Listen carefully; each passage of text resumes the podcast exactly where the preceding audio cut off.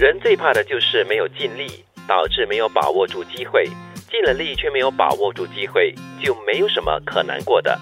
嗯，确实，因为你会觉得我很对得起自己了。嗯，但是呢，当你尽了力过后，没有把握住机会的话，会不会也感觉到有点遗憾啦，有点纠结呢？嗯，通常这个时候就说，哎，为什么？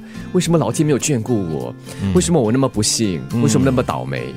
就是你看第一句哈，我们怕没有尽力，结果呢，你没有把握住机会，这是一个恒古不变的一个定律来的。就是如果你你没有做好那个准备的话，机会来了你是把握不住的。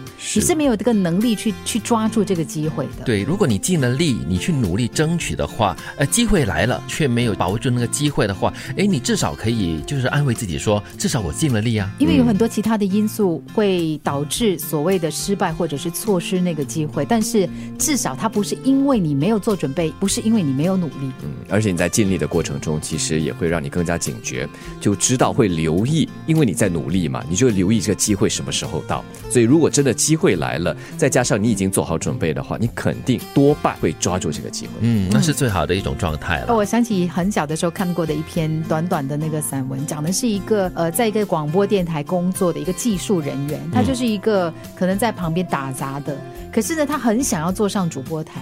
所以每一次一有机会呢，他就不断的在练习。结果有一天呢，他在打扫的时候呢，电话来了，因为主播病了，不能来。哎，我好像有看到这个故事。你知道在美国嘛？因为就山高，就山高水远的，赶不及。对对对，来个塞车还是什么状况的话呢，人真的就来不了了。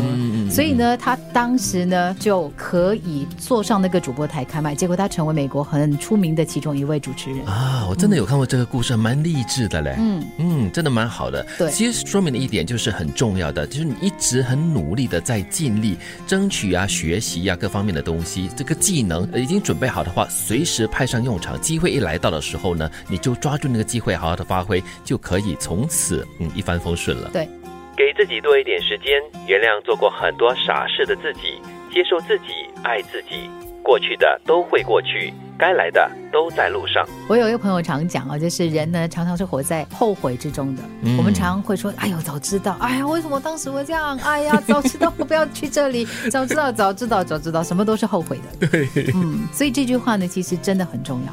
我觉得对自己好一点啦。嗯，做错事那是难免的，做傻事那肯定会有。嗯，只是说之后就是正视它，然后接受它，然后就原谅自己，然后继续上路嘛。对，尤其是我们在年轻的时候，可能很多时候。很多事情都没有办法很好的、理性的、冷静的去想清楚才去做，然后就做了真的做了很多傻事。但是最重要的就是，你可以从这个傻事里面学到一些错误的一些观念呢，然后改正过来。我有一个朋友呢，他在。